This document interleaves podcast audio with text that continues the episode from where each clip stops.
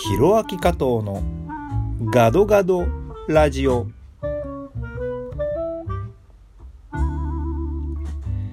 皆さんこんにちは。シンガーソングライターミュージシャンタレント MC 俳優通訳翻訳などもやっております加藤弘明です。この番組は日本インドネシアそして世界アジアを股にかけて活動する加藤弘明がざっくばらんにお話をさせていただく番組です。2月になりました。皆様いかがお過ごしでしょうか？インドネシアは相変わらずの雨季でございます。しとしとしとしとと。雨が降り続いております。ジメジメしてますね。なんか日本はまだ寒いんですか？これ日本から聞いてくれてる人も多分いると思うので。ね。まあインドネシアは相変わらず暑いですけどジメジメしてますね。えー、そんな1週間何をしてたかというとちょっと振り返ってみましょう。えー、っとですねレコーディングをしておりましてえー、自分のシングルとかアルバムではないんですけれども、えっ、ー、と、3月の18日だったかな？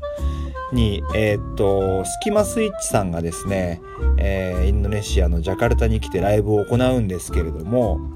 えー、そのライブに向けてですね、いろんなプロモーションをスキマスイッチさんも行っていくわけなんですけれども、え、その中でですね、一つ、まあ、スキマスイッチのある曲をですね、インドネシア語に翻訳をして、歌わせていただくという機会をいただきまして、えー、ひっそりとそのレコーディングを行っておりました。えー、インドネシア語の翻訳、まあ、スキマスイッチさんの歌詞って結構、あのー、なんだろう、一つの言葉に何個もの意味を掛け合わせて言葉遊びのような形にしてる歌詞が結構多くていやこういう意味にも取れるなこういう意味にも取れるなっていうダブルの意味になってたりとか、まあ、そういうことがすごく多くてインドネシア語に翻訳する時に結構苦労したんですけど、まあ、それでもやっぱり曲がいいのでうん。だから歌っててもインドネシア語歌っててもやっぱり伝わるものは伝わるんだろうなとも思うしうんあの翻訳も納得する形でできたのでなかなかいい仕上がりになってるんじゃないかなと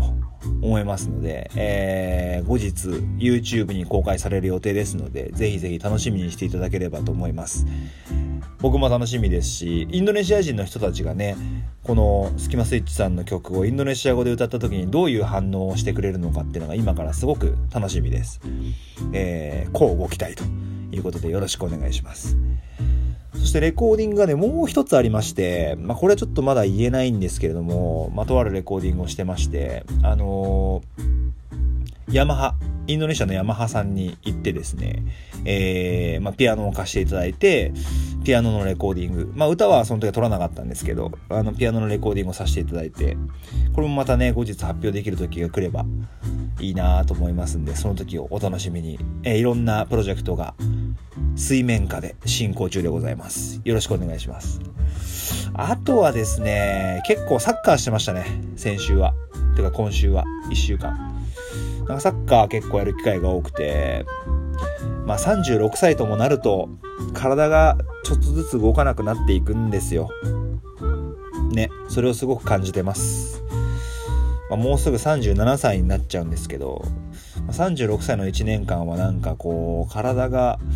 思ったように動かなくなってきたなーっていうのをすごい感じた1年でしたね。うん、まあそれに抗ってというか、まあ、それとうまく付き合いながらサッカーも、まあ、その他のね人生も進めていきたいなーなんて思うわけですけれども。まあその諸先輩方からアドバイスをいただきたいですね。こう体が変わってくるじゃないですか。年取るごとに。どうやってこう向き合っていくのかなっていうのをぜひぜひ教えてほしいですね。なんか意見ある方 Twitter とかでぜひちょっと意見をいただければ参考にさせていただきます。まそんな中でですね、あの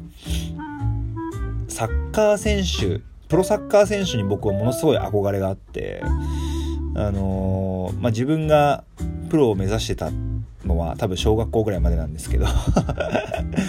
あのーでもなんかプロサッカー選手になりたいみたいなのは僕がちょうど小学5年生か6年生の時にあのアメリカのワールドカップがあってもう J リーグが始まってみたいな年だったので、まあ、サッカー熱もすごいありましたし、まあ、プロサッカー選手になるっていうのはすごく憧れがあったんですよね。でももちろんなれなかったわけなんですけれども、えー、なのでプロサッカーでサッカーでご飯を食べてる人っていうのをすごい尊敬するんですよね。で、インドネシアに来てから結構、プロサッカー選手に会わせていただく機会があって、あの、横浜、元横浜 F・ マリノスの鳩さんであったりとか、あとこの前は、あの、復興支援のイベントで、ね、ロアッソ熊本とかジェフ千葉とかにいた、あの、牧誠一郎選手とご一緒させていただいたりですね、まあ、あの、ガンバ大阪が来た時には宇佐美選手とか通訳させてもらったりとか、長谷川健太監督の通訳させてもらったりとか、いろいろさせていただいて触れてきたんですけども、今回もね、インドネシアで、今一緒のチームで、あのサッカーをさせていただいてる元プロサッカー選手の足立原健二選手っていう人がいて、この選手は、あの、すごい経歴を持っていてね、こう、習志野高校から琉球付属の高校行って、琉球の大学行って、そこからアルビレックス新潟シンガポール、そっからインドネシアですね、ボンタン FC、ペルシババリックパパン、えー、ペルシブ・バンドゥン、それからプルシタ・タンゲランということで、まあ、インドネシアのチームを渡り歩いて、まあ、カリマンタンという島とか、まあ、バンドゥンでも知ってる人多いですよね。もう英雄のような扱いを受けている。もう本当に素晴らしい、人間性も本当に素晴らしいサッカー選手で、この足原健二選手僕大好きなんですけども、まあ今、縁があって一緒にいろいろやらせてもらってるんですけれども、その和立原健二君の紹介で、あの、山下邦弘選手っていうね、これまたインドネシアリーグで活躍して、あの、昨シーズンで引退をしてしまったんですけれども、まあ、その選手と一緒にご飯を食べさせていただいて、この選手もですね、琉球の高校から大学行って、その後ロワッソ熊本、で、アリブレックス新潟、シンガポールで、そっから2チームぐらいシンガポールを渡り歩いて、その後ヤンゴン、そっからインドネシアに来て、ボルネオ、で、プルセル、アルイ、ん？読めないわ。あの、パプアのチームですよね。に行って、ランプンっていうチームに行って、えー、去年引退したんですけども、まあ、その方の、まあ、引退試合というか、引退のイベントをやるということでね、お声掛けいただいて、あの、参加していただけない、参加してくれないかということに声かけていただいて、参加する方向でって感じで、足立原健二君と山下邦弘君と3人でご飯を食べてきたんですけども、本当刺激に富んだ話をいっぱい聞かせていただいて、インドネシアのプロってどうなのかとか、プロサッカー選手ってどうなのかとか、あのサッカーをね、まあ、仕事にした時点で楽しめなくなったりもするわけで、そんな中で葛藤もありながら、でも夢を追っかけて、やっぱサッカーは心の中で中ではもう本当に好きで、大好きで、それでご飯を食べて、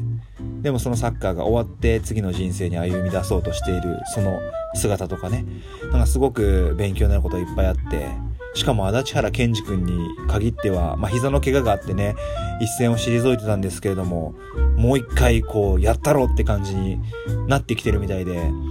もうすごく楽しみですね。本当に健二君にももう一回チャレンジ頑張ってほしいし、あの二人は全力で応援したいですし、僕も刺激を受けて頑張っていかなきゃいけないなと思った次第です。ぜひ足立原健二君、山下邦弘君、ぜひ調べてみてください。よろしくお願いします。それからですね、なんだろうな、あとは、友人とご飯をさっきまで食べてまして、あの、同じ名字で加藤、加藤信っていうのがいるんですけど、まあ、あとはその、相方のともかちゃんっていう子がいてね、あの、加藤信君とともかちゃんでね、あの、ご飯を食べてたんですけど、まあ、お茶をしてたんですけども、その加藤信君がインドネシアで同い年で、しかも同じ3月生まれで、あの、すごい親近感があって、いろんな熱い話をしながら、インドネシアで頑張ってきたんですよね。だいたいインドネシアに来た期間も同じぐらいで、まあ5年で6年目ぐらいで。えー、すごい熱い話をいっぱいしたし、励まし合って、まあやっぱり、あのー、外国に住んでるとね、心細くなることもあるし、いろんなことを相談できる相手っていうのはすごい大事で、精神安定剤みたいなところもあるじゃないですか。で、その加藤信君とね、いろんな話をして、もうこの人本当にバイタリティあって、もう自分で100カ国ぐらい旅してたりとか、ものすごいバイタリティで、本当人当たりもいいし、人との付き合いも大切にするし、交友関係も広いし、素晴らしいバイタリティ持ってて、刺激をいっぱいいただいてたんですけれども、まあ、その仕事をね、一応タイに移すということでインドネシアからタイへ、えー、生活の拠点を移すっていうことですごい寂しいんですけれどもね。そういう友達がいなくなっちゃうのはやっぱりジャカルタ5年も6年もいると駐在の人もねやっぱり3年から5年で帰っちゃったりするし、まあ、仲良くなった人っていうのがどんどん日本に帰ってたり別の国に行ったりっていうのは結構寂しいんですけれどもまあこうそれを見送りながらね残る僕はここでできることを精一杯やっていきたいなといつも心を新たにするんですけれども今回もそういう感じの心持ちになりました。ノブくんそれからともかちゃんタイに行ってもぜひぜひ頑張ってくださいさて世界的にはコロナウイルスが大流行してますけれどもちなみにインドネシアはまだ患者数ゼロです。ほんまかいな。嘘やろ。もうタイもマレーシアもシンガポールも出てるで。なんで関西弁なのかわかんないけど。ねえ、シンガポールで1人インドネシア人がかかったというニュースが先ほど入ってきました。なので、これからも皆さん気をつけていきましょう。コロナウイルス、怖いです。ということで、次回になってしまいました。えー、SNS 各種ひろあき加藤39でやってます。えー、ウェブサイトひろあき加藤 .com もぜひぜひよろしくお願いします。それではまた次回の放送でお会いしましょう。お相手は加藤ひろあきでした。参拝順パラギ。またね。デリマカシー。